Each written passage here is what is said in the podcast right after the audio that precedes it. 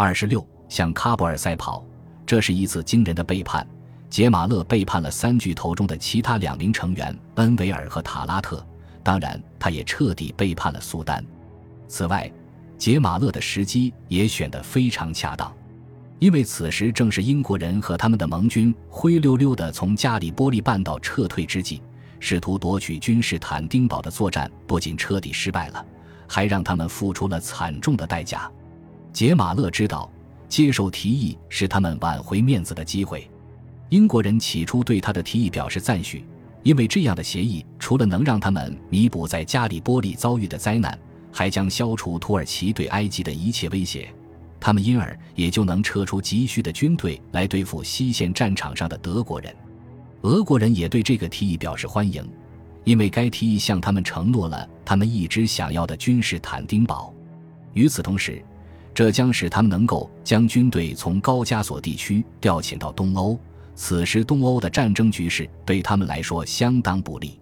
只有法国人立刻拒绝了这个提议，因为他们自己也想要叙利亚。自16世纪以来，他们就与叙利亚保持着紧密的联系。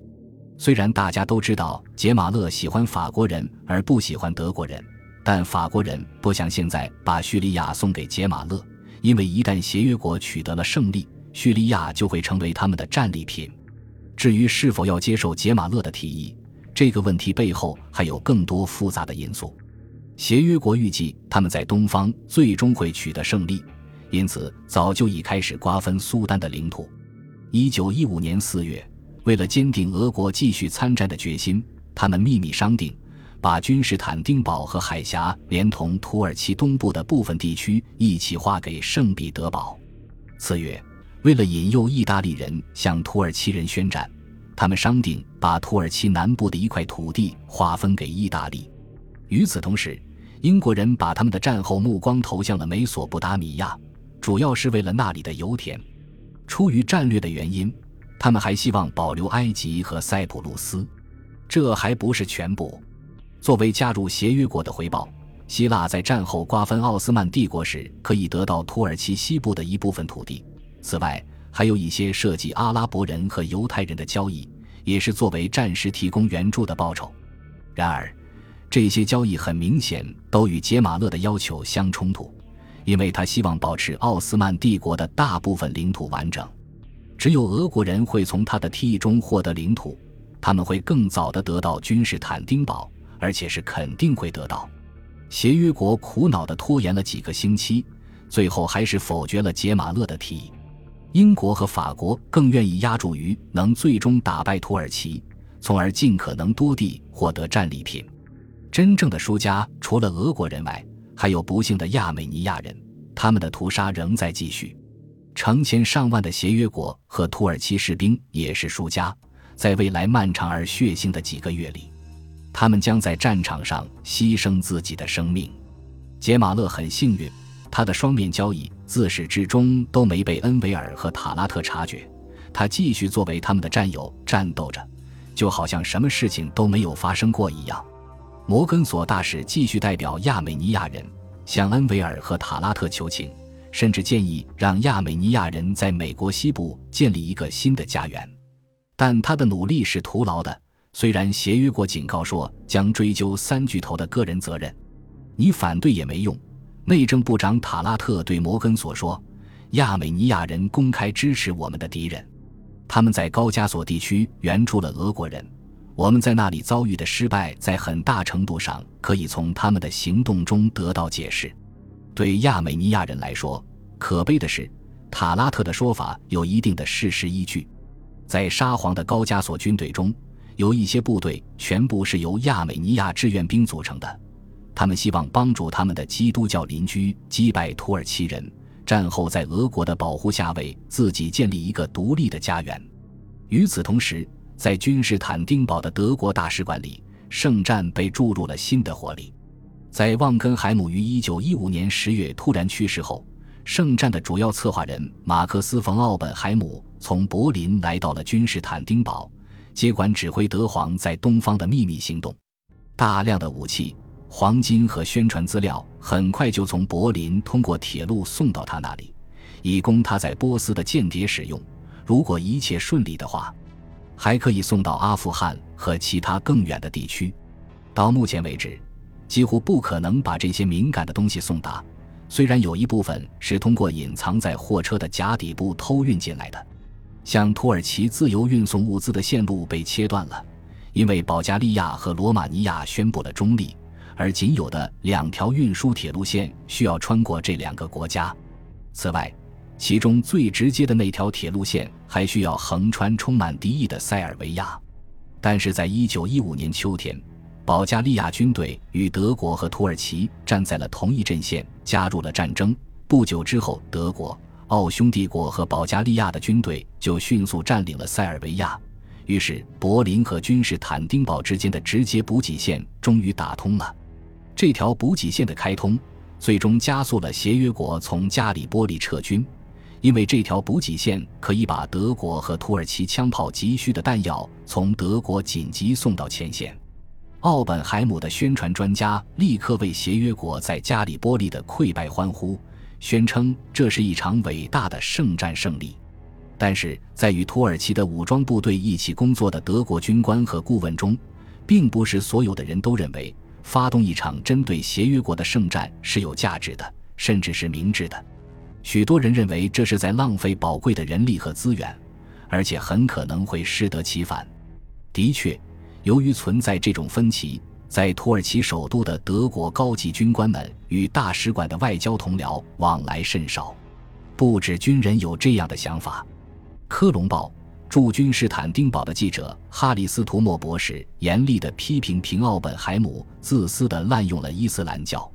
在一九一七年获得了瑞士的庇护后，斯图莫写了一本名为《君士坦丁堡的战士两年》的书。他在书中指责冯·奥本海姆和他的同事极度不负责任地发动最疯狂的狂热主义来对抗法律、秩序和文明的力量，让那些在穆斯林土地上通过耐心和痛苦得来的一切倒退了好多年。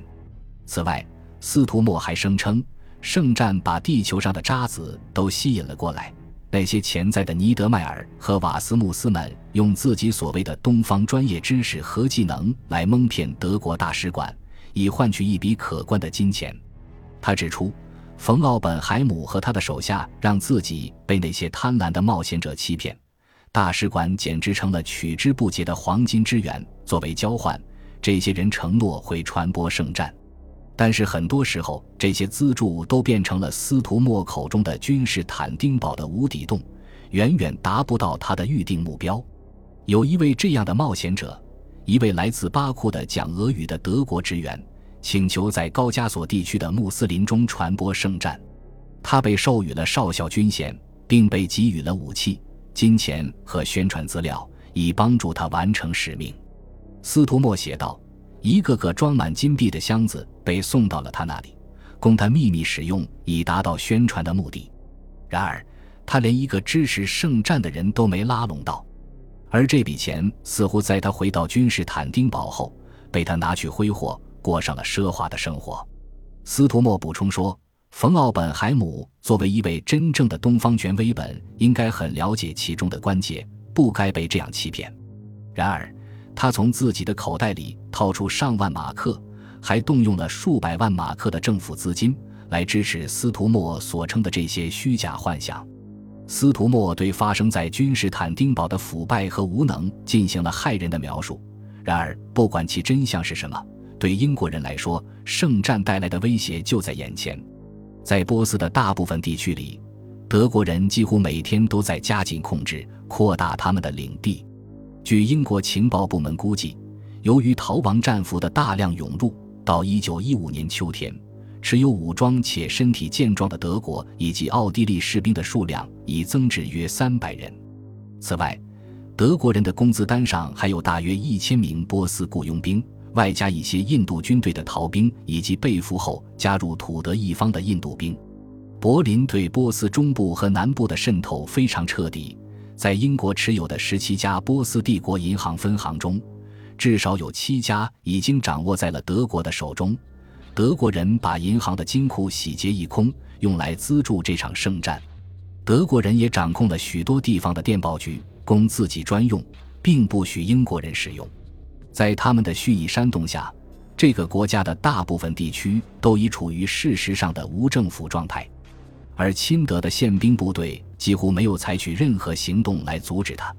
在德国的怂恿下，英国和俄国的领事官员数次遭到袭击，已有一两人死亡或受到严重伤害。还有报告说，瓦斯穆斯现在已经把他的行动基地从布什尔地区搬回了位于内陆的设拉子，他在那里的官方身份是德国领事。由于波斯总督和当地宪兵部队都是他的朋友，这对在那里不受保护的英国小领事馆来说是一件坏事。只有在俄国控制的波斯北部，凶残的哥萨克骑兵追捕着德国特工。因此，虽然德国人努力地想要摧毁协约国的影响力，想要把年轻的沙赫和他的千万臣民拖入圣战，但是他们进展得不太顺利。然而，尽管如此，德国公使馆仍然处于安全的状态。因此，公使罗伊斯的亨利王子仍然对结束波斯的中立抱有很高的期望。这在接下来可以看到，但是这些是后话了。是时候回到波斯最东边的切哈尔带了。我们在那里离开了尼德迈尔和他的同伴们，他们正准备在一九一五年七月底闯入英俄的封锁线。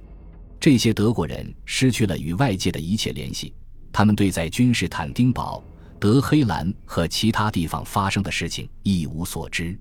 他们现在唯一的任务是要想方设法在不被发现的情况下抵达阿富汗边境，因为他们知道，一旦进入埃米尔的领地，协约国的军队就不敢再追捕了，他们因而也就安全了。虽然英国和俄国可以在沙赫的无政府王国里傲慢地自行执法，但是在阿富汗，他们不敢干涉。这样的举动必然会激怒埃米尔。并进一步点燃他那些厌恶英国的臣民们压抑已久的怒火。事实上，如果那样话，甚至都不需要德国人出手帮助，阿富汗也会点燃对抗英属印度的圣战，而这正是他们此行的目的。他们知道，德里最希望能在他们到达阿富汗边境之前就把他们消灭了。事实上，就在那时候，消息正在在伦敦、德里。圣彼得堡以及东波斯封锁线的分散驻点之间紧急地传递着，他们正拼命地想要在这片广阔的汤姆提特勒的土地上发现德国人的行踪。在一九零七年停战后，仅过了短短八年时间，阿富汗和英属印度再次成为冲突引爆点，大博弈即将在中亚重新开始。本集播放完毕，感谢您的收听，喜欢请订阅加关注。主页有更多精彩内容。